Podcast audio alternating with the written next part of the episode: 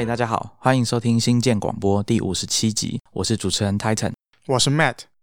今天呢，我们要跟大家聊一个大家应该是再熟悉不过的东西哈，Google Maps。我们今天要跟大家聊 Google Maps 的故事。我想大家生活中已经离不开 Google Maps 了。不管是找路，或者是你在打卡，还有包括最近因为疫情的关系，政府发送的警报里面呢，有一部分也是用 Google Maps 把地图，比如说会把钻石公主号的乘客在台北市、新北市跟基隆市有移动过的路径重要的地点，把它标记出来。还有包括我们平常在找，比如说大家在搜寻美食的时候，很重要的这个地点啊，还有像比如说去一个陌生的城市之后，你该怎么找路？不要讲别的，光从车站要怎么出去到第一个公车站，或者是到你的旅馆，我想这个可能大家都要仰赖 Google Maps 的协助。那就算你不是用 Google Maps 好了，那都是用某个数位的 Maps，可能就是 Apple Maps，现在可能是世界上第二常用的地图了吧？或者是像开源的 OpenStreetMap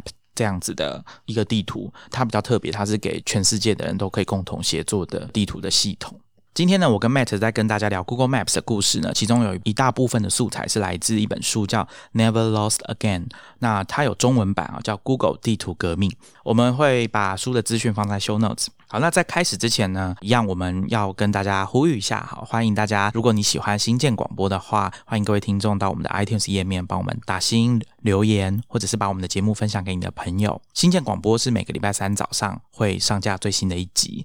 请大家记得按下那个订阅的按钮。如果你的 App 的通知有打开的话，你就可以收到最新一集的上架的推播通知。大家也不要忘了订阅我们的电子报《科技创业周报》，是每个礼拜三晚上九点半会出刊，里面有我们精选的科技相关的文章。哈，主要的读者我们就是针对工程师、设计师、产品经理等等，或者是你只是单纯的关心科技产业到底在做什么的读者。都欢迎你来订阅我们的电子报。那除了文章之外呢，我们也会在电子报里面附上呃我们觉得很不错的 podcast 单集的连接。那我们也用 Lesson Notes 这个网站的功能做了一个播放列表，里面有列出我们过去科技创业周报里面跟大家推荐的精彩的 podcast 节目。欢迎大家用 RSS 的方式去订阅这个播放列表。也就是如果你喜欢的 podcast app，像 Overcast 啊，或者是 Castro，或者 Pocket Cast，或者是 Podcast Addict 等等有资源，你直接使用。RSS 订阅的 App 都可以来订阅这个播放列表，里面会有我们最新的推荐的 Podcast 节目。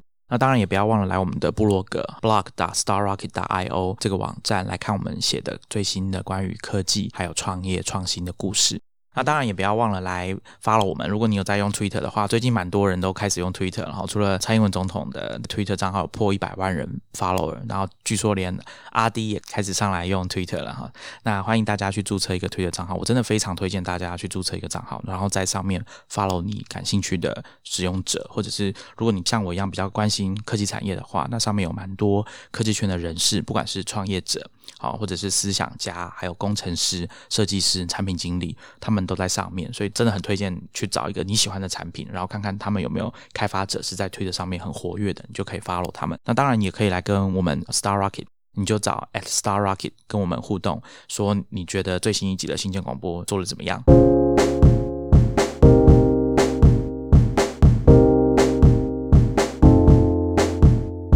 我们先跟大家说明一下啊，其实 Google Maps 呢，它并不是一个说完全是 Google 自己开发出来的产品啊，就是站在使用者的角度，可能某一天 Google 就宣布说，哎，我们要推出 Google Maps，然后大家来使用这样子。那它其实背后呢是有几个团队，Google 收购进来，包含 Google 自己内部的工程师，大家一起共同努力的结果。而且这个共同努力的结果呢，其实也不是只有开发出一个产品而已，它其实是开发出很多个产品。那有一些是独立出来的，有一些是互相连接，那有一些是直接合并在一起的。这一本书，我们刚刚讲的这本书《Never Lost Again》，它刚好就是一个其中一个我刚刚讲的其中一个关键的团队的算重要的成员。那他叫做 Bill Kilday，他是其中一家公司叫 Keyhole 这家公司的市场行销总监。我先讲一下 Google Maps 的主要的这几个团队哈。第一个是 Keyhole，就我们刚刚讲的，它是二零零四年被 Google 收购的。那另外一个呢叫 Where to Tech，它是一个比较特别，它是一个算澳洲的团队吧。大概是四个工程师啊。那另外一个呢，就是 Google 自己内部的，根据书里面的说法哈，Google 内部的另外一组人马叫做 Brad Taylor 跟 Jim Morris。那 Brad Taylor 呢，其实我不知道大家有没有比较熟悉他的名字啊？他其实现在还是在戏谷的科技圈蛮活跃的。他二零零七年的时候离开 Google，创办了一家社群网站公司叫 FriendFeed。那这家公司呢，被应该在二零零九年被 Facebook 收购，Brad Taylor 本人就成为 Facebook 的 CTO。那 Brad Taylor 后来又创办了 Creep 这个线上的文件协作系统，后来被 Salesforce 收购，所以 Brad Taylor 现在就是在 Salesforce 工作。那我们今天要讲的这本书呢，它主要就是前面的三分之一吗，在讲 Keyhole 这家公司的发展的历史，然后一直到他们钱快要用完，中间一度曾经钱快要用光，然后后来发生了一件事情，让他们有一点获得了喘息的空间，才有机会让他们再多活久一点。到二零零四年的时候，在 Google 上市几个月之后被收购。那今天的节目呢，我们除了会跟大家聊 Keyhole 的故事之外呢，我们也会再跟大家讲一下，说当时他们是发生了前面我刚刚说的转机，然后被 Google 收购之后又发生什么事。我觉得这本书蛮特别的一个地方，就是作者也不避讳的写出来，他在公司被收购之后，他身为原本的团队进到 Google 这家更大规模的公司，而且是有蛮多。产品线同时在进行，然后公司里面山头很多。当时 Google 刚上市，所以很多元老其实都还在，包括像 Marissa Mayer，他当时掌管了 Google 搜寻团队。只要是 Google 的网站，任何网站要上线，都要经过 Marissa Mayer 的审核，通过了才能上线。所以当时他的权力是很大的。作者呢，Bill Kilday，他其实就有讲到说，他们整个 Keyhole 的团队被收购之后，在 Google 经历的一些变化，比如说团队的成员，因为很多人在被收购之前都是创办人。都是新创公司的领导者，但是你被收购之后，你就会并到某一个事业部或者是某一个产品部门。那你要汇报的对象呢？当然不会是母公司的创办人，可能就是某一位，像比如说产品长。那以我们的这个故事呢，Keyhole 被并购进去之后，创办人就是要跟 Marissa Mayer 汇报。这个过程我觉得蛮值得大家可以去书里面仔细的读的哈，因为其实我们比较少听到这样子的故事被讲出来，因为通常大家关注的焦点都是啊这家公司新创公司他们成功募资，然后开发出大家很喜欢的产品，最后被另外一家大公司收购了。收购之后的故事其实大。大家就很少再仔细的去挖掘了，所以呢，呃，我觉得这本书的这个部分是比较特别，它有描述他们这些 Keyhole 的团队里面的几个成员跟 Google 原本的团队成员之间的紧张的关系，包含被任命过来要协助或者说参与整个 Google 的在地图计划的产品里面需要协助的。我前面讲到了 Brad Taylor 跟 Jim Morris，他们其实彼此之间的关系也是很紧张的。就是有一点像是我进来之后，我们的团队会不会被拆散，被分配到 Google 不同的团队，然后我们就要听命于某一个。Bill Kilday 他直接在里面讲是初级的工程师，他直接这样讲。他但我想他的意思应该是说第一线的工程师，就真正参与产品设计开发的工程师，应该不是说所谓的什么低阶的工程师，应该不是这个意思。因为 Brad Taylor 他们这些人是非常厉害。接下来呢，我跟 Mate 还会再继续谈说他们被收购之后，Google 根据这些 Google。地图的计划推出的一些比较特别的、值得一提的产品啊，比如说像大家应该很熟悉的 Google 街景图。这是大家现在应该很多人也是常常在使用的，或者是觉得一开始刚看到的时候觉得很神奇的。中间呢，还有一个是 Google Maps 这个产品，它被用来作为参与公共事务的角色，其实发挥很大很大的作用。这个部分我跟 Matt 会提到。我们讲国内外应该大家有听过相关的新闻。这一本书里面当然也是很很有趣啊，他也有提到台湾啊。等一下我们再跟大家讲这个故事。最后呢，其实也就是我跟 Matt 要跟大家聊聊说啊，Google Maps 我们要用这种数位的地图啊，对我们的这个生活带来有什么改变，或者我们看完这个 Google Maps 的故事之后的一些想法，跟大家分享，就有一点像我们之前在讲《深度数位大扫除》这本书哈，数位极简主义这本书结构有点像这样子，我们就跟大家聊后面这些部分。大家如果手边没有《Google 地图革命》这本书，没有关系，你可以打开你的 Podcast App 去找 Acquired 这个 Podcast 节目，我之前有跟大家介绍过，他们专门在讲收购或者是新创公司 IPO 的故事。那其中一个当然就是有讲到 Google Maps 这个故事，那一集节目大概有九十分钟，大家也可以先听一下。你不一定要先买书啊，直接就打开来听。那个 podcast 节目是免费的。那再回来讲这本书《Google 地图革命》，首先呢，我必须要说啊，它是一个非常，我前面有说，它是一本非常精彩的书。我觉得这本书本身是很棒的，大家去看 Goodreads 上面给的评价啊，四点二颗星也是非常高哈。虽然评价的人不多，大概三百人吧，不是特别的多，但是这个四点二颗星也是蛮高的评价。这本书蛮值得大家花时间去看一下的。但是呢，我必须要说，我想 Matt 等下还有更多想要讲的话，让他讲啊。就是我对这本书的翻译的品质啊，蛮有意见的。大家在阅读的时候也可以仔细的留意这件事情啊。比如说有一些用语啊，可能就有中国的用语，比如说像创始人啊这种词，或者是他有一些地方就很明显有错误，比如说像他的人名啊，人名刚出现的时候，他会翻译成中文，那后面有一些括号，他会加上原文。可是这件这件事情很怪，就是它不一致。比如说有一些小错误啦，比如说日本的名字原文，他把它放成完全是另外一个人的名字，不是音译的日文。啊，日文名字不是这个。那另外一个是，他有时候会把人名直接翻译成中文，不附上原文，所以这让我在阅读上很困扰，就是没办法去搜寻这个人是谁，去查更多的资料，我只能用猜的，就是啊，这个字要怎么拼？像里面它里面讲到一些关键人物的名字，其实也都只有用中文直接就写出来，没有附英文，这让我读起来很痛苦。那还有一些就是，我想应该很多人有经验的人，比如说你常读外文书，或者是常读翻译书，或是你本身就在从事翻译工作的，你可能光看中文就知道他应该翻译有问题。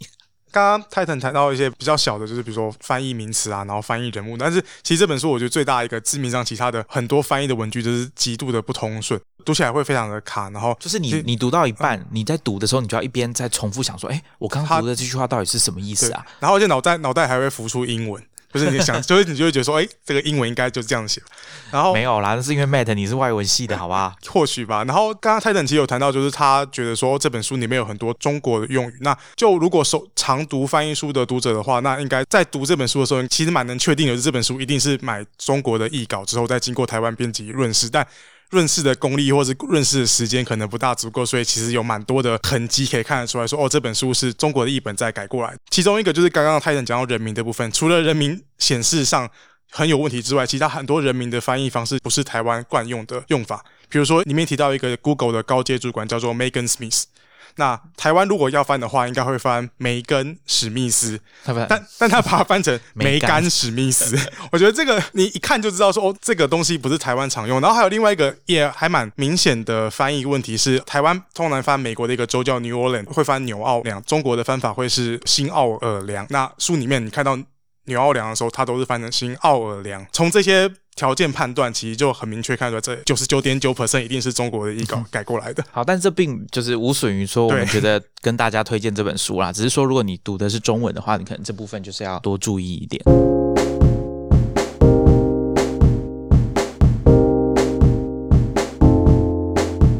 我们就直接从 Keyhole 的故事开始讲哈，Keyhole 钥匙孔哈这家公司，它的名字其实是要向美国的间谍卫星 Keyhole。致敬啊！当时应该是第十一代吧。那间谍卫星就是一直要拍照啊，拍别人家的或者自己家的这个卫星图像这样子。Keyhole 的其中一个关键人物叫 John Hank，或者是大家可能会听到叫 John Hanke 哦，因为他的姓氏是 H A N K E。他算是 Keyhole 的共同创办人以及 CEO。他呢刚好就跟这本书的作者 Bill Kilday 他们是大学同学，一九八五年入学的德州大学的同学。那他们创办这家公司的时间，大家我刚刚说一九九九年，其实这个是一个很微妙的时间点。我们在应该是第二十四集的时候有讲到，那时候在讲一个戏骨的纪录片吧。那当时啊，一九九九年其实就是已经快要网络泡沫的快要发生了哈，大概再过不到一年哈，这个泡泡就会破掉。那我后来来读。这个故事我是蛮惊讶，说哦，原来这是一家这么早的公司。其实呢，作者 Bill Kilday 他一开始也不是马上就加入这个团队，他其实虽然说跟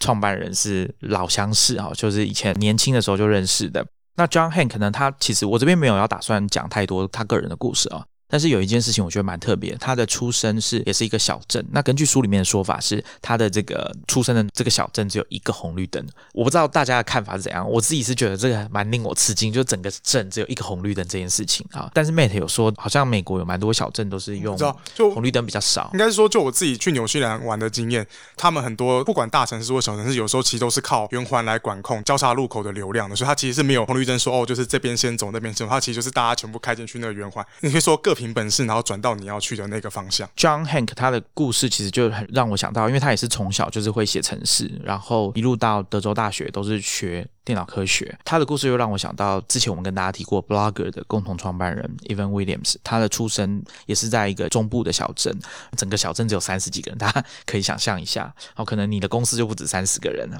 故事呢，一开始是其实蛮微妙的。严格说起来，这一位 John Hank，他虽然是共同创办人，也是 CEO，但是他并不是 Keyhole 这家公司的最原始、最原始的成员。好，那我们刚刚大概讲完共同创办人，应该说是蛮重要的一位人物。但是我们还没有跟大家解释什么是 Keyhole。Keyhole 这家公司是做什么的？Keyhole 是这家公司的名字。那他们的产品叫 Earth Viewer，好，地球的检查器。这个技术呢，它其实大家我用现在的产品去跟大家解释，它可能是比较偏向 Google Earth，它是一个强调卫星图像还有航拍图，飞机在飞机上面拍的照片，把它拼接起来，然后用三 D 的技术去拼贴成立体球形，就地球的这个三 D 的图，然后让大家可以在上面直接浏览。比如说，你就输入一个地址，那那个地球就会转动，就像大家可能已经看过的 Google Earth 的动画，从这个 Blue Marble 地球的鸟瞰图，好像是用飞的方式哦，穿过大气层的时候也没有烧起来哦，直接飞到你输入的那个地址。所以这是整个 Keyhole 他们最一开始想要做的东西。原本有一个 demo 的城市，一开始叫 CT Fly，好 CT F L Y 这个。技术就是我们刚刚讲的拼接卫星影像，还有空拍图、航拍图，拼贴成一个立体的球状，然后有这个动画。它的技术呢是来自一家叫 Intrinsic Graphics 的公司。这家公司呢，它的专长就是要开发立体三 D 的游戏引擎。这家公司的成员呢，其实就是我们之前在就是第二十四集我们跟大家介绍过的 Silicon Graphics 这家叫做细图公司，当时我们叫四算公司嘛。它是我们在二十四集介绍过的一个很伟大的创业家，叫 Jim Clark 创办的公司。这家公司其实就是早期的戏骨创业的明星，所有的三 D 立体试算，我们那时候是跟大家介绍，包含像《侏罗纪公园》这样子的电影的特效，都是来自 Silicon Graphics 这家公司的技术。那 Intrinsic Graphics 的成员其实大部分都是来自于 Silicon Graphics，他们那时候就做了这个很酷的 City Fly 的 demo 的城市出来，其中两位蛮关键的人物 Brian McLendon 跟 Mike Jones。他们那时候做出来这个东西之后，大家看了技术上都觉得哇很厉害，因为他必须要做到一件事情，就是要把不同解析度，甚至我刚刚有讲，有的是卫星图像，有些是航拍图，要把它拼在一起。有拍过照你就知道，你在同一个地点附近拍出来的照片，其实曝光、ISO 值、白平衡都有可能会不一样。那他们要做的事情就是把它拼接起来，而且降低这个落差，然后还要处理不同的解析度的问题。最后一个就是三 D 的拼接的部分。其实这整件事情要做到很流畅的，其中一个关键就是它必须要很精准的计算出你需要当下需要的图大概是什么样子，只要下载那样子的图就好，而不是说每一次都要把所有的图一次全部下载下来，然后才载入之后开始跑。这就有一点像大家在玩游戏一样，就是说你是不是要等全部的地图都下载完之后再开始玩？熟悉城市的人应该都可以理解，就是说，为了要达到这个效能，它应该要想办法的节省下载图档的这个量，然后用最有效、最佳化的方式去呈现。那他书里面有用一个我觉得蛮不错的比喻，作者在解释就是这套图像技术的时候，他是用一个跳水台的比喻。请你想象说，就是你站在一个十公尺高的跳水台，然后泳池的最底端有一枚硬币，然后你要跳水下去捡那个硬币。那你在跳下水的瞬间穿入水面，然后感受到你的四周被水包围的时候，然后你感觉到这个整个泳池好像都在你附近。但这个技术其实只有把你看得到的，或者是你感受到这些水。把它载到你的游戏引擎里面，而不是一整个游泳池全部都收进来。所以大家可以想象一下，就是把你感觉到有水的水量跟实际上整个泳池大小的水量，然后你把这个水量转换成资料量，那你就可以明显的感受出说，哦，这样子对于效能的节省跟效能表现上会有多大的影响。刚刚讲到这个节省效能，那可能对于就是显示卡都是三 G、四 G B 起掉，然后 CPU 破十核心的来讲，就是这种运算效能的节省这件事情，好像觉得可能没什么大不了，然后没什么必要。但可能我是我这边要帮大家就是回溯一下，当年 CT Fly 这套技术产生的时候，当红的游戏有哪些？啊，当年一九九八年最热门的第一人称射击游戏是《战地时空》（Half Life），它就是 Steam 这个游戏平台的算是母公司吧，Valve。然后当时推出就是非常经典的游戏之一。同一年也有 Blizzard，就是暴雪游戏的《星海争霸一》。隔一年，一九九九年会有《世纪帝国二》。二零零零年当年是《暗黑破坏神二：红色警戒》。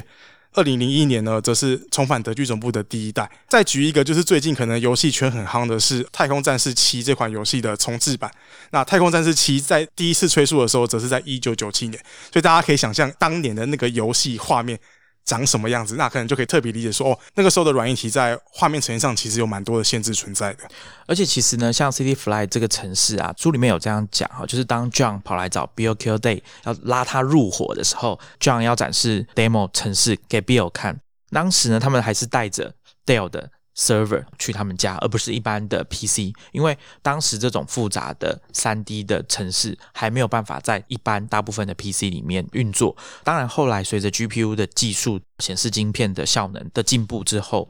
这些城市当然就可以在一般的电脑上运作。但当时呢，书里面是讲，那只有百分之十五的 PC 可以跑这样子的城市，而且这样的城市其实已经是经过我们讲最佳化过，已经尽可能的把。电脑端这边要负担的压力减少到最低了，大部分都是连上网，然后从 server 那边下载图像下来，而不是把整包包进来，包到城市里面。但是 Brian 跟 Mike 很快就遇到一个问题，就是 Intrinsic Graphic 他们的主要业务，我刚刚有说是做游戏引擎，好给游戏开发者拿来开发三 D 游戏画面的技术，所以 City Fly 这个很酷炫的看地球的方式的城市被。Intrinsic Graphics 的公司的董事会哦认为说不应该再花钱投资这个，因为他们跟公司核心业务无关。那所以 Brian 跟 Mike 他们两个就提议说，那不然我们把这个技术，因为这技术真的很棒，他们也很喜欢，就是说这样很可惜，看起来大有可为。但虽然他们不知道说这个具体可以怎么赚钱，他们还没有概念，但是他们觉得这个技术放弃很可惜，所以他们就提议说，那不然我们把这个技术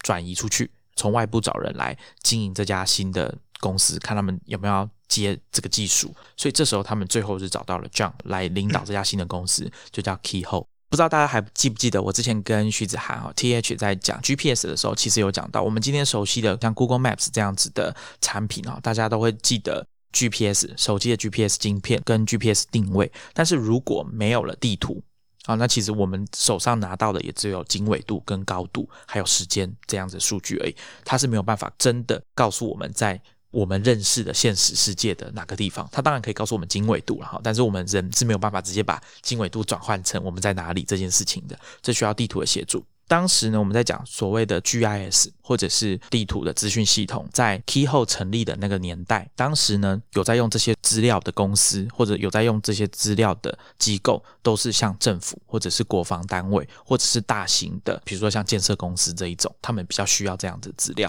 那当时市场上已经有提供这样子软体的公司，其中一家蛮有名的叫 Asri，啊，它其实是简称啦，它是 Environment System Research Institute 这家公司的缩写哈。那创办人其实蛮厉害的，这个城市是非常精密的，它可以用在很多的用途。但是就像我们讲的，它功能非常的复杂，所以使用者需要经过很长时间的训练，得到那个公司的技术上的认证之后，表示你真的会操作了。再加上这家公司它提供的是一个应用城市，它没有 data，就是图资的部分它是没有的，所以买。这个软体的客户，你必须自己准备好关于地图的数据才能使用。所以，像这个地图的数据，可能就是政府啊、军方或者其他大型企业才有这个东西。大家可以想象，我刚刚前面开头说嘛，Google Maps 现在是大家智慧型手机都可以使用。那 Keyhole 他们这样的公司，他们就是把软体的操作难度降低到一般，就像我们在用小画家一样，不是每个人都会用 Photoshop，但小画家的学习曲线很平缓，大家摸一下马上就会使用了。再加上图资，它也把它包含在里面，它不需要使用者自己去找图资做输入。这是一开始 Keyhole 在做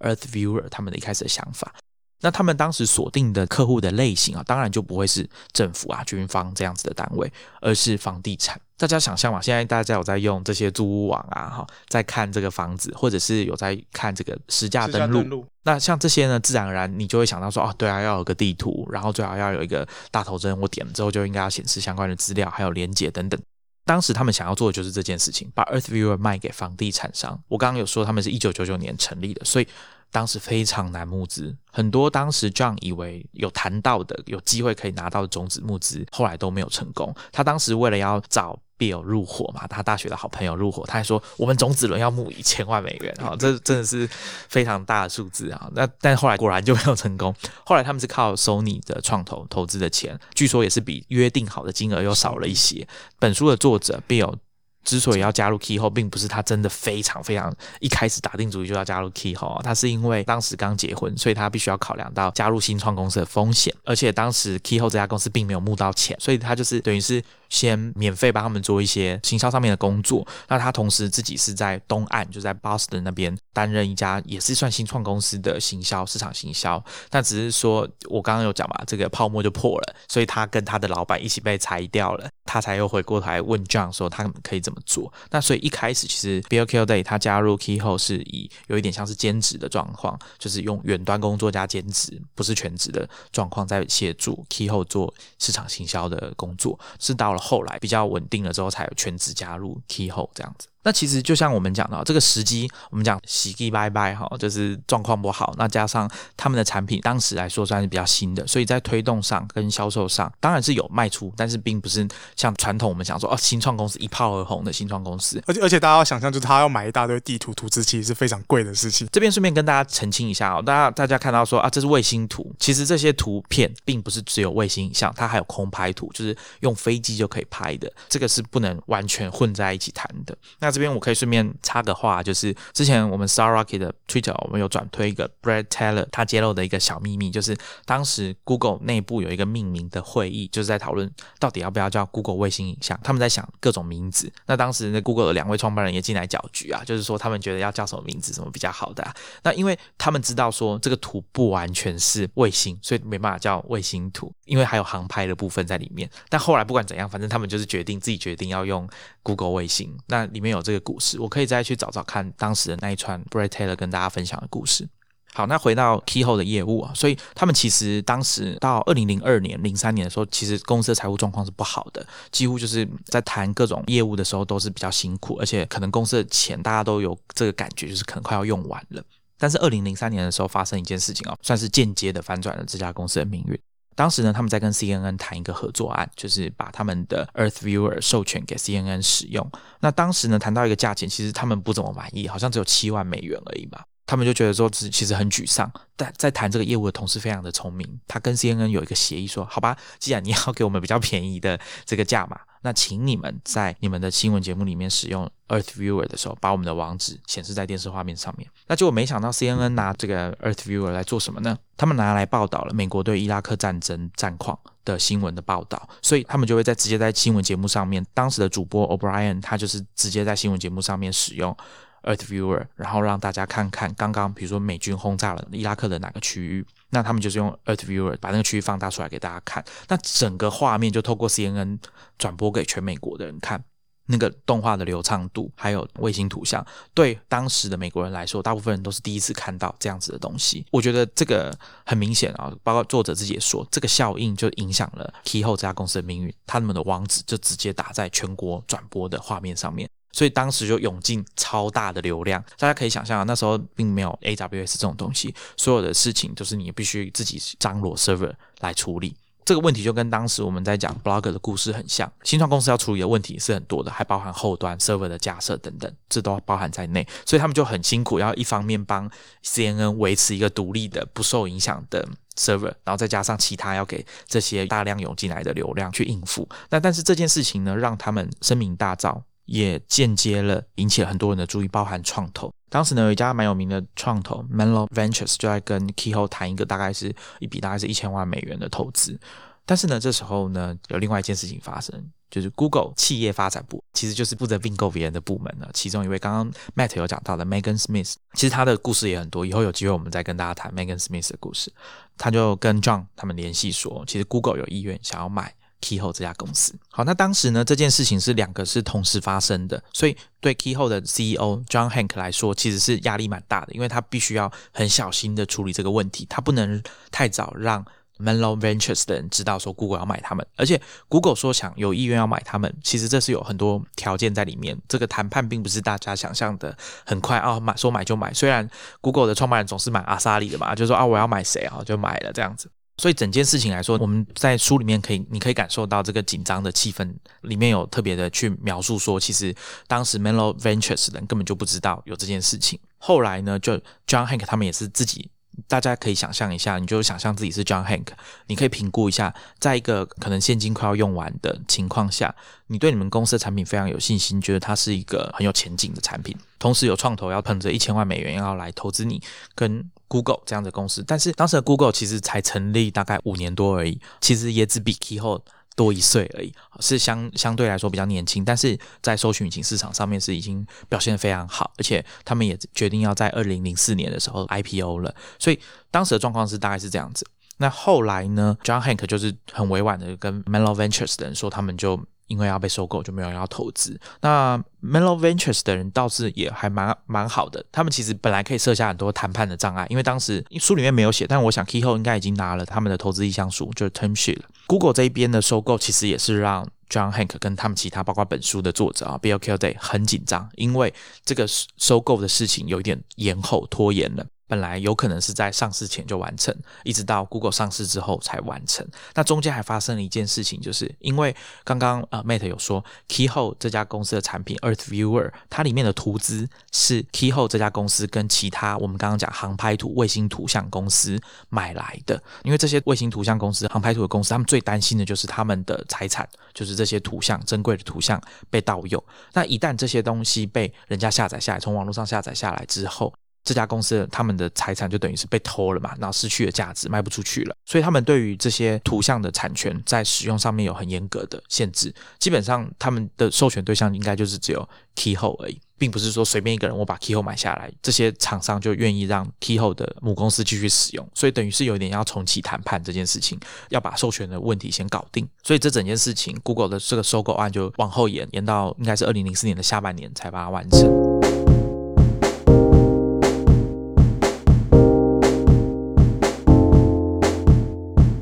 好，所以刚刚就讲到 Keyhole 在二零零四年十月的时候，它就被 Google 收购。那其实蛮奇特的是，他整间公司总共二十九个人全部都加入团队。因为其实有时候这种大公司并购新创公司，有时候要的只是他们的这些技术啊，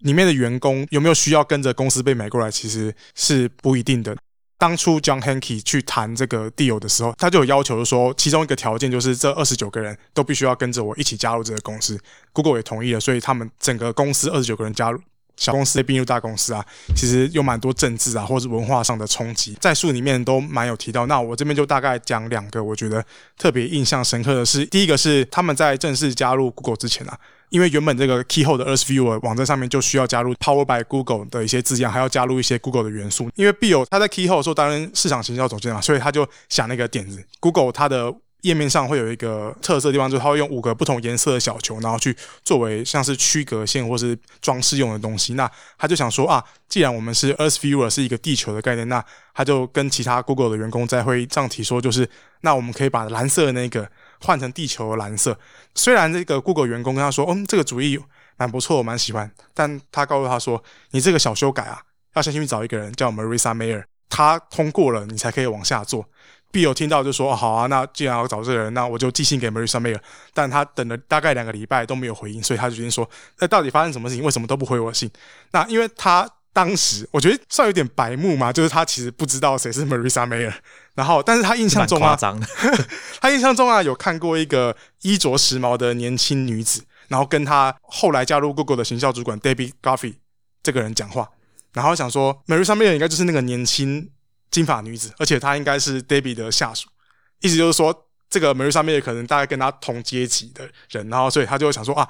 既然这个 Marissa Mayer 不回我，那我写信给就是他的主管好了，写信给 Debbie 问说，哦，可不可以就是把这个蓝色的小球改成地球？然后 Debbie 也跟他回复说：“嗯，这个想法蛮不错的，但一样要先请 Marissa 过目之后才可以决定。”我真的觉得他这个时候第二次跟白目，就是 Kill Day 就觉得说啊，这个 Debbie 应该是很在乎哦那个员工的自主权啊，主管不要去干涉员工的想法，所以才会说哦要去问 Marissa 这个东西。然后他后来又寄了很多信，就他说法是六封信，然后都没有回应，所以他就直接打电话给 Marissa Mayer，因为他没接，然后他就留语音信箱，就跟他讲说：“我已经寄给你六封信了，一个都没回复到。”我搞不清楚为什么你会拖那么久，我需要今天就收到你的回复，要不然我会向你的上级长官 Debbie 还有 John Hanke 回报这件事情。然后有趣的是，因为他是留语音信箱嘛，那他旁边就有一个同事听到他讲这句话就很吃惊，就跟他说：“Marissa Mayer 就是 Google 的第二十号员工，她是 Google 的第一位女性软体工程师，就像刚刚泰森讲的，就她负责跟 Google 搜寻相关的一切，就是他刚才撂狠话的那个人，其实是他未来的大主管之一吧。”这个其实就可以看得出来，就是像这种小公司跟大公司在这种内部文化或内部政治上，算是虽然是主角本身有点悲吧，但是也算是一种政治上不理解，然后会产生一些误会。那这边我岔个题啊，其实 Marissa Mayer 不用我多讲啊，其实大家都知道 Marissa Mayer 在 Google 是一个很关键的角色。那他其中有一个我刚刚有前面有提到的一位工程师叫 Brad Taylor，他其实是整个跟 Marissa Mayer 他派来的这个工程师嘛。那他其实是一个叫 APM 的计划出身的工程师。这个 APM 其实它的全名是叫做。Associate Product Manager，你可以讲说是助理或者副产品经理这种概念。那他这个培训计划呢，其实就是要把特别年轻的新加入 Google 的人，直接在还没有受过其他科技公司污染之前，哈，按照 Google 的想法，把他们培育成 Google 认为比较理想的产品经理。据说呢，Marissa Mayer 旗下要负责掌管的这种产品经理大概有一千位这么多。那包含其他像 Brad Taylor，他就是这个。APM 计划出来的，那或者是像 Chrome 浏览器的一些关键的工程师，还有像 Google 工具列啦，还有 Google Analytics、Google Voice 啊这些很多重要的产品，他们的产品经理都是从这个计划出来的。那其实还有另外一个计划了，叫 MAPM，就是 Marketing Associate Product Manager，行销助理产品经理。这个其实也是另外一个像后来延伸出来的计划。那里面有一个大人物，就是 Instagram 的共同创办人 Kevin Systrom，他在 Google 工作的时候就是这个计划里面的成员。所以大家可以理解，Marissa Mayer 他管理的 Google 的产品其实范围是蛮大的，然后包含其实当时他管理的就是 Google Search，Google 的首页，不管什么东西要上线，就是要经过 Marissa Mayer 的同意。Marissa Mayer 另外一个广为人知的就是他喜欢用数据来说话，所以他做了很多实验，比如说像 Google 关键字广告的底色应该要什么颜色，应该要怎么样比较好，这都是经过非常多次的实验。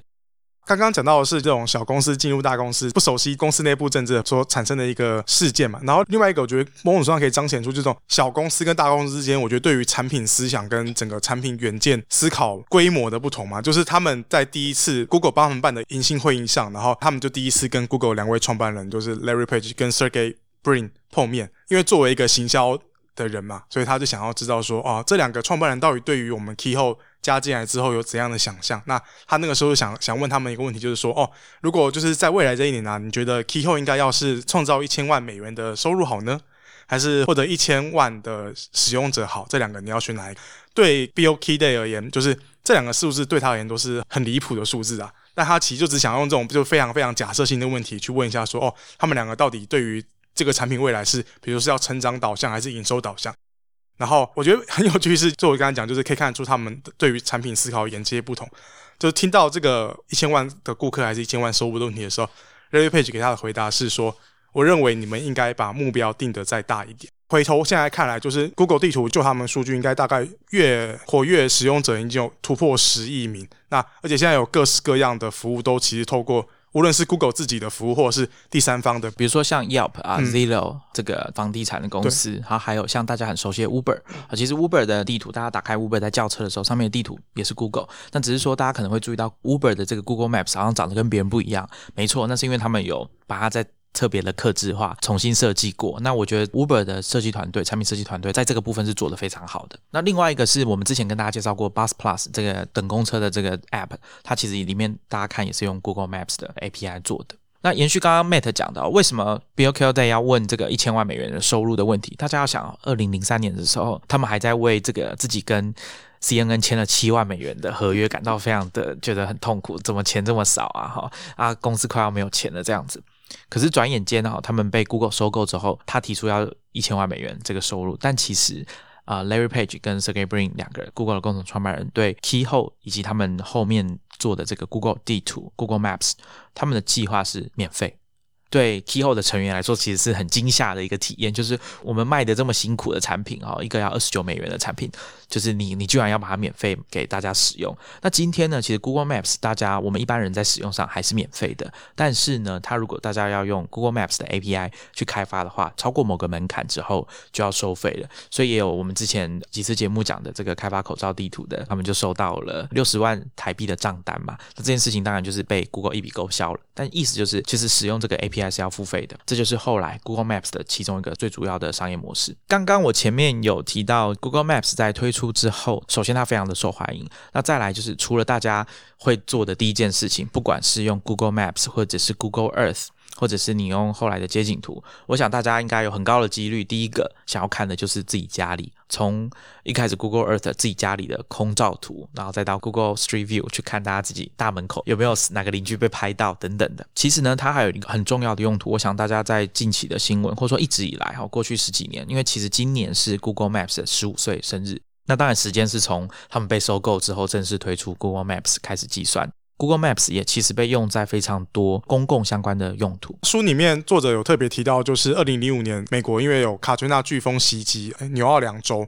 这个时候 Google 地图跟 Google 地球这两个服务其实就扮演了蛮重要的角色。第一个状况是因为很多人想要知道说哦，他住的家园啊，或者是其他人想要关心一下说哦，现在的灾情到底怎样？我可不可以透过 Google 地图跟 Google 地球上去找？但大家知道，就是这种卫星图然后航拍图其实没有更新的那么快嘛。那个时候，Google John Hanke 他们就决定说，那我要找一个合作的航拍的飞行员，就是帮我去有受到飓风袭击然后影响的城市，然后拍那边的航拍照，然后整合到 Google 地图跟 Google 地球之中，跟大家讲说这个城市的哪边被袭击之后变成什么样子。那大家可以直接透过 Google 地图。去看那另外一个其实是 Google 地球怎么样帮助受灾的灾民被拯救出来这件事情，他们收到纽奥良的海岸警备队告诉他们说，他们怎么样使用。Google 地球拯救上百名居民的故事，这个原因是因为这样子，就是像这种海岸警备队啊，他们其实是处理海上的问题，所以他们通常会要救，比如说搁浅的船只啊，或者是反正就是处理海洋事情，所以他们在使用的导航系统其实是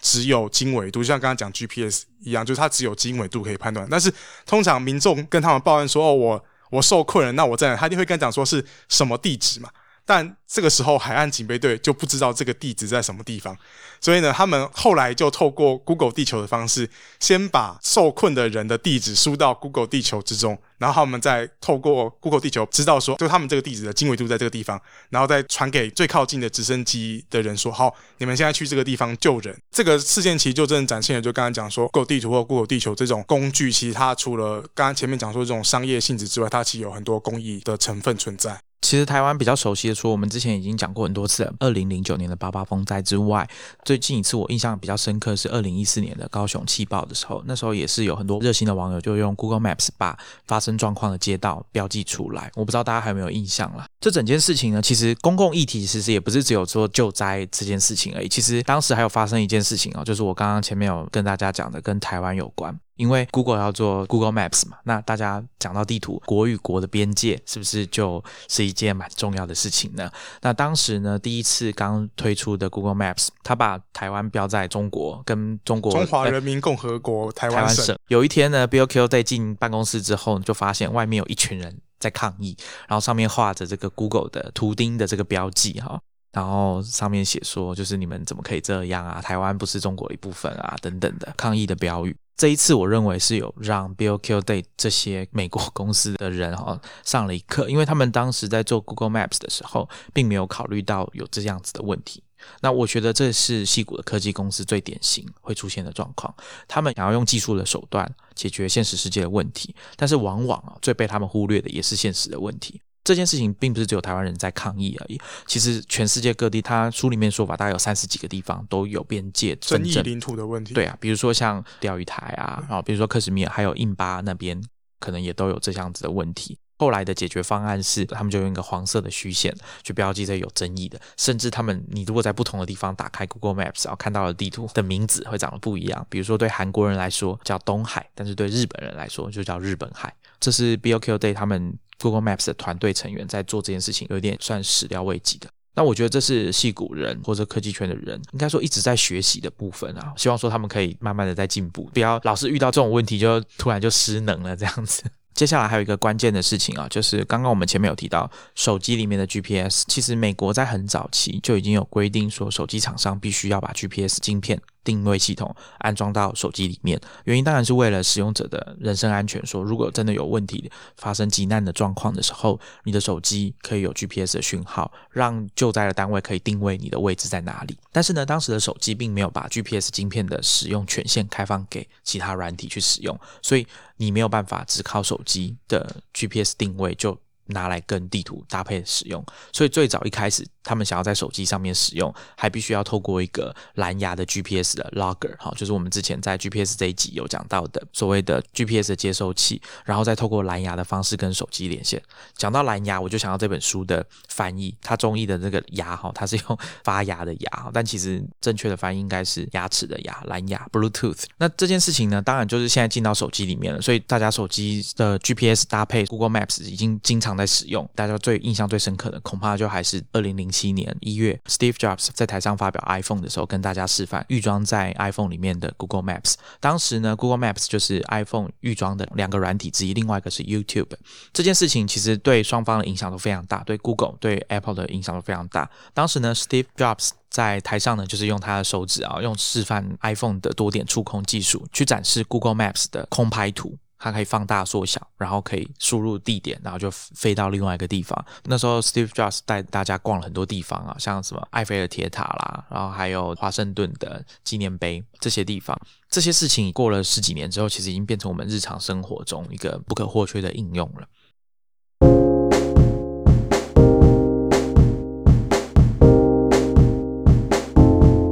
现在把 Google Maps 打开，其实你还会看到另外一个很有名的，我们讲 icon 好了，或者说整对整个文化的影响。一个是 Google 的地图的倒过来的水滴状的这个图钉，就是定位点；然后另外一个是小蓝点，就是你自己 GPS 的定位。其中还有一个叫小黄人。早期呢，这个小黄人是讲 LLIM 这个小黄人，但现在讲到小黄人，大家想到的应该是 Google Street View、Google 街景图的那个 icon。你只要把那个人拉起来，丢到蓝色的线上面，就可以看到当地的街景。其实像这种把街景拍摄，然后再无缝接起来的概念，其实是蛮早的。在一九七九年的时候，就有麻省理工学院的研究人员开发一个叫做 Aspen Movie Map 的计划。他们就会把四台装设稳定器的相机放在汽车上，然后每十秒钟就会拍摄一张照片，然后把这些画面叠加在地图上，所以使用者就可以用计划产生的环境的画面啊，然后你就好像你置身在就是科罗拉多这个 Aspen 小镇上。这个概念某种程度上有点像是我们现在在用这种 VR 虚拟实境，只是你在转头的时候是要用滑鼠去按的。Google 的创办人 Larry Page，他在二零零三年的时候就开始有跟一个斯坦福大学资工系的教授叫做 Mark Devoy 合作，就希望他们能够从就是在街道上拍摄影片啊，建立出的一个连续图像里面，然后可以直接透过电脑视觉的方式辨识出地址的一些相关数据资讯。而且蛮有趣的事情就是，这个时候 Larry Page 找这个教授做，然后他提供给他们一段影片啊，其实就是 Larry Page，然后跟 Sergey Brin 还有 Marissa Mayer。然后他们开车从斯坦福大学，然后开到旧金山沿途的整个街景的影片，就他们说法是说，就是里面还可以听到他们三个人在聊什么天。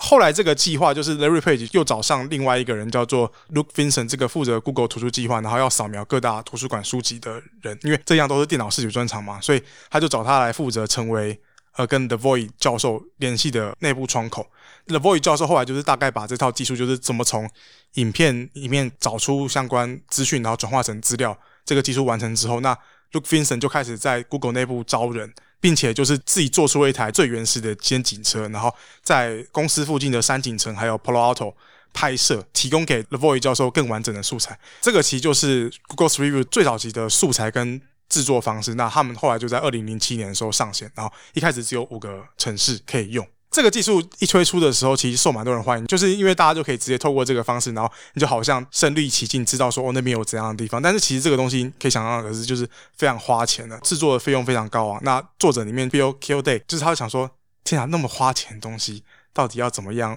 维持下去？Google Street View 就是 Google 街景服务，后来成为 Google 地图建制上一个很重要的关键，是因为随着 Google 地图在越来越多的国家跟城市上线，那他就遇到一个很大的问题，就是因为他有很多的图资，比如说怎么判断哪边是道路啊，它是双向道，然后行车速线这些东西，或者是一些就是我们讲所谓的 point of interest（POI） 这种东西，都需要向专业图资公司购买。但因为他们的使用量，想象就想象嘛，就是越来越多人可以用，然后使用量越来越大，那这些图资公司就狮子大开口说：“你既然用那么多，那你就多付点钱吧。”而且另外一个问题是，就这些图资公司其实在更新资讯的速度非常的缓慢。有时候就是有一个路更改封闭啊，或者开一条新道路，可能常常都要六个月到一年以上才会提供最新版本。所以后来二零零八年的时候，那个时候街景服务的负责人 Sebastian Throm，同他同时也是自驾车的一个前驱，他就决定说，哦，我们要不要考虑直接透过街景服务来建造自己的地图资料库？这样子未来的话就不需要受到这些图资公司的牵制。那另外他们的地图也可以确保所有的资讯都是最新的。但做这件事情就比之前前面做经济服务更花钱了，因为你要找人啊检视这些卫星图啊、航拍图啊、街景图，然后。把这些资料全部整合在地图当中。虽然那个时候其实 Google 已经可以透过电脑视觉演算法中先大致的自动处理过，先判别出在地图呈现上是什么东西，但最终决定这件事情还是要交由人类的审核者。但他们最后还是决定要启动这个叫做 Ground Truth 的代号的计划，然后找了非常非常非常多人来做这件事情，并在二零零九年正式上线，然后摆脱图资公司的限制。那而且他们自己架设的这个。地图资料库啊，其实后来也成为 Google 发展自驾车的一个关键。刚刚 Matt 有讲啊，等于 Google 要从零开始画自己的地图，那这是很重要的事情。那书里面有讲一段，我想讲出来，大家应该会蛮吃惊的。Google 当然就是找了一大堆人，几百人、上千人来做这件事情。那他们就是基本上只做一件事情，就是把刚刚 Matt 讲的他们收集来的资料，然后。把它画出来，变成地图。里面有讲到一个场景，我觉得蛮神奇的，就是他们的要怎么安置这几百人呢？他们的做法就是找来那么多台电脑放在一个办公室里面，然后让这些人做什么呢？做板凳。他们不是一张一张椅子，是板凳哦，他们坐不到椅子。而因为人很多，为什么要有这种限制？是因为他们必须要确保说，他们从零开始画的这些图，没有侵犯到任何一家图资公司的智慧财产权。前面我刚刚已经有跟大家解释过，就是图资公司对这件事情是非常非常在意的，所以 Google 的法务部门就是要确保说他们在制作这张图的过程当中没有涉及到这种侵权的问题，所以这个官司其实是我想是任何今日的科技公司都想要避免的问题，所以他们在使用的那个电脑里面基本上也只能用他们的那个 Atlas 的这个画地图的软体，他们也不能连上，就是连到别的网站或者安装别的应用程式，那员工进去之后就只能做这个，我想这应该是比较辛苦，这是工人智慧的工。做了，其实 Google Street View 也促成了蛮多技术的。刚刚 Matt 有讲啊，这个 Google 自己重画的地图，这个图资成为发展无人驾驶的很关键技术。那另外一个就是刚刚前面有提到的电脑视觉的这个技术，因为大家知道 Google Street View 要对很多东西打马赛克，车牌号码、门牌号码还有人脸都要打马赛克，所以这个东西要怎么做，其实也就是跟电脑视觉有关。大家在网络上面可以看到一些应用啊，利用 Google Street View 的应用，其中一个就是有点像是公路旅行一样，它就是把很多 Street View。直接拼接起来，然后像影片一样播放，就有点像大家在拍缩时影片。你把一台 GoPro 架在你的车的挡风玻璃的后面，然后一路从刚刚像刚刚 Matt 讲的，哈，从斯坦福大学这样出发，好一路开，其实就有一点像街景图的这个概念。然后你把它加速这样子，所以其实 Google Maps 在上面有叠了很多图层，可以发挥非常多的应用。其中一个叫 Waze W A Z E 的公司。Google 花了九点六亿美元收购，那它就是可以负责帮大家在 Google Maps 上面显示即时的路况的回报，因为 Waze 它是有一点像是社群的这个概念，让使用者去回报即时的路况的状况。另外一个大家常用到的，当然就是 Google Maps 上面。这个所谓的红线交通的状况是怎么样？大家看那个线越红啊，比如说内湖好了，下午四点开始哦，线就开始越颜色就越来越深，整个塞住这样子。最近呢，Google Maps 有一个很酷的功能啊，就是我在搭公车的时候，你会发现 Google 可能会问你说，你现在搭的这班公车位置会不会很拥挤？那我觉得这个跟之前另外一个功能都很棒，就是有一些 Google 店面，它也会告诉你说现在人潮的状况，而且越来越多是可以及时的呈现当时的人潮状况是怎么样。所以对很多喜欢去找美食啊，或者是去咖啡店，然后尤其是很多 freelancer 啊，在咖啡店工作的人，这项资讯对他们来说是非常实用的。那另外一个，刚刚 Matt 有讲到更新图资的部分，就是这些 POI 哪些店什么时候有开，那或者是他们其实已经搬迁，甚至已经关门大吉了。这样子的资讯，其实现在都是要仰赖使用者的提供。那 Google 这边呢，可以做到是很快的去更新这些资讯。另外呢，在最近应该是去年的二零一九年的 Google I/O 上面，他们展示那个 Google Duplicate 的技术，就是。当他们要确定这家店有没有开的时候，他们现在可以用电脑让 AI 直接打电话去店家，跟他们确定说啊，你们是几点开，哪天有营业啊，然后现在在哪里，地址是不是这个？那其实很店家可能是不会注意到这件事情啊，但其实这个技术是相对来说要用人工来确认，的确是减少很多人力必须要做的事情。其实这整件事包括 Keyhole 还有 Google Maps，其中刚刚有讲到 Where to Take 这家公司他们建立的，其实 Google Maps 的骨干就是让 Google Maps 可以。快速的导入这些图资，因为 Google Maps 跟 Google Earth 用的东西是不太一样的。Where to Tech 他们其实这四个人的团队也扮演非常重要的角色。Keyhole 这家公司还有后来 Google Maps，他们其实做到另外一件事情，就是我们常听到人家讲的科技民主化。他们把这个要操作复杂的地图跟绘制地图的复杂的功能跟技术，还有需要用到的大量的资源，全部把它变得比较容易。我们讲 access 可以去使用。那我想这件事情应该改变非常多。他们当初刚开发 Google Maps 还没有做 Google Maps API 的时候，其实很多 geek，很多工程师都逆向工程，然后用自己的方式做出各式各样的 Google Maps 的应用，比如说芝加哥的犯罪地图，或者是大家可以看到有一些做学术研究的人，他们会拿来做，比如说海洋，哦，那是后来 Google 才本来只有地面而已嘛，那大家知道陆地只有占全球地表面积百分之三十而已啊，剩下七成都是海洋。到了后来，Google 也开始有做海洋的 Google Maps。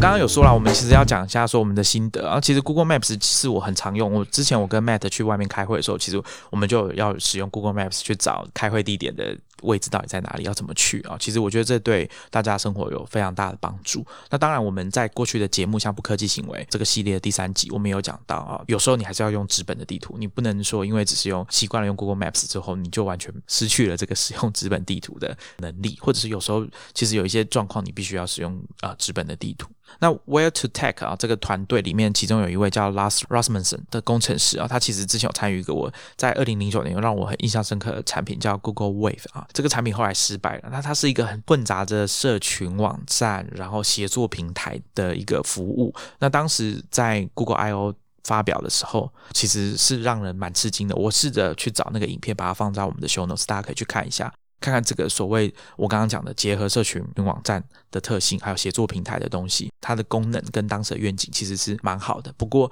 因为这个产品设计的服务太复杂了，所以它的执行的效能其实并不是非常好，而且加上它的社群或者说我们讲生态系并没有发展起来。这件事情其实是整个 Google 在发展社群产品的一个缩影啊，就是他们其实做了很多尝试，最后都没有成功。这本书里面还有讲到他们跟微软之间，就是 Bing Maps 之间的算战争嘛，哈，就是双方。在这边很激烈的进行，其实当时后来是 Google Maps 赢了，好，就是大家现在大部分人在使用的还是 Google Maps，可能有一部分人 iOS 的使用者会用 Apple Maps。网络上其实有一个布洛克，我到时候也可以把文章放在 Show Notes。他详细的把 Google Maps 的变化，这几年来的变化，只要他们有重大的更新，他都会在上面写一篇文章去谈，也会跟 Apple Maps 做一些比较。那 Google Maps 其实是领先非常多的，他后来利用这些空拍图可以自动产生 3D 的建筑物的图。一开始他是并购了一家公司叫 SketchUp，让大家去画建筑物的 3D 图。那很多人会把这个工具拿来用室内设计的图。后来，Google 的技术已经发展到他们可以直接用空拍图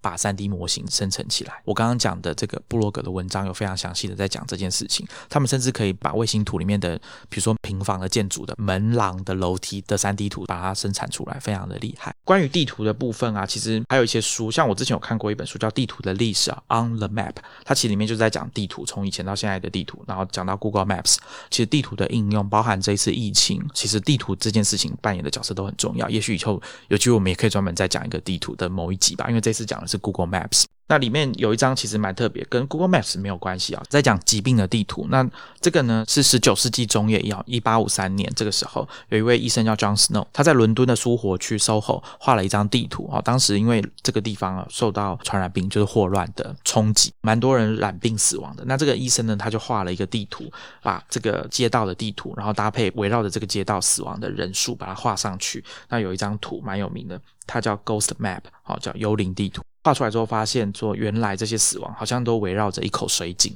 那他就后来就判断说，有可能是因为水井的污染哦，导致霍乱的传播。这个主题其实后来有演变成一本书，叫就叫 The Ghost Map，作者是 Stephen Johnson。我之前有跟大家介绍过这个喜欢写科技议题的作者。那这几本书我觉得都蛮精彩的，大家可以去找来看。我会把相关的链接放在 Show Notes。那我自己在使用 Google Map 上来讲的话，我觉得。最特别印象深刻，应该就是当你出国自助旅行的时候，因为一方面你会在去之前，你透过 Google Map 可以掌握，就是比如说你住的饭店、你要去的景点，然后你要怎么样去安排这些旅程。其实你过去在如果只有纸本记录上来讲，你会很难判断你从一个交通点到一个交通点要花多少时间。然后另外一个是你买了一本旅游书，它可能是两年前、三年前，或即使是一年前，它上面所提供的资讯永远没有办法像 Google 地图上面所更新的资讯如此的迅速，而且它可以提供非常多其他使用者真正。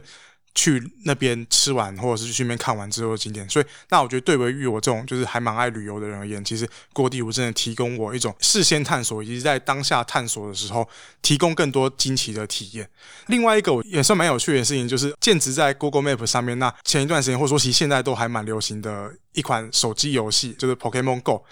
也算是创造出一种新的社交运动吧。在当时热潮的时候，当你看到路上莫名其妙一堆人聚集在一个点的时候，你就知道这些人一定就是在玩 Pokemon Go，可能在打什么道馆，或者说有某很稀奇的怪出现在这个地方。大家应该有看过这个影片吧？应该是北投的一个公园啊，因因为怪很多，所以很会惊，就是有点像是暴动一样，在演那个僵尸片一样，就一群人这样冲过去。然后看后续又发明了一些，比如说社群日啊，或者说你要到某个地方才会有的稀有怪物。那这些这些东西，这些技术。像 Pokemon Go，然后后来的巫师联盟，然后他们的前身 Ingress，其实都是建植在这个现实世界，或者说建设在这个 Google 地图已经打造好的平台上面之后，然后再去发挥你的想象力，然后是透过这种 AR 技术的结合，然后创造出一个新的游戏的领域或类型。那其实刚刚为什么 Matt 要讲这个，是因为大家不知道会不会好奇，说像 John 啊，John Hank 或者是作者啊，Bill k i l l d a y 他们后来怎么了？他们后来都离开 Google 了。那他们做了一件事情，他们成立一家新的公司叫 Neon Tech。他们后来呢，就先做了刚刚 Matt 讲的 Ingress 这个奠基在 Google Maps 上面以及现实世界这种游戏哈。他们后来就跟任天堂合作，做了 Pokemon Go 这个游戏，非常的受欢迎。直到今日啊，台湾应该还是有蛮多的使用者。我真的对那个过程真的很有印象，应该是二零一七年的夏天哦，真的是轰动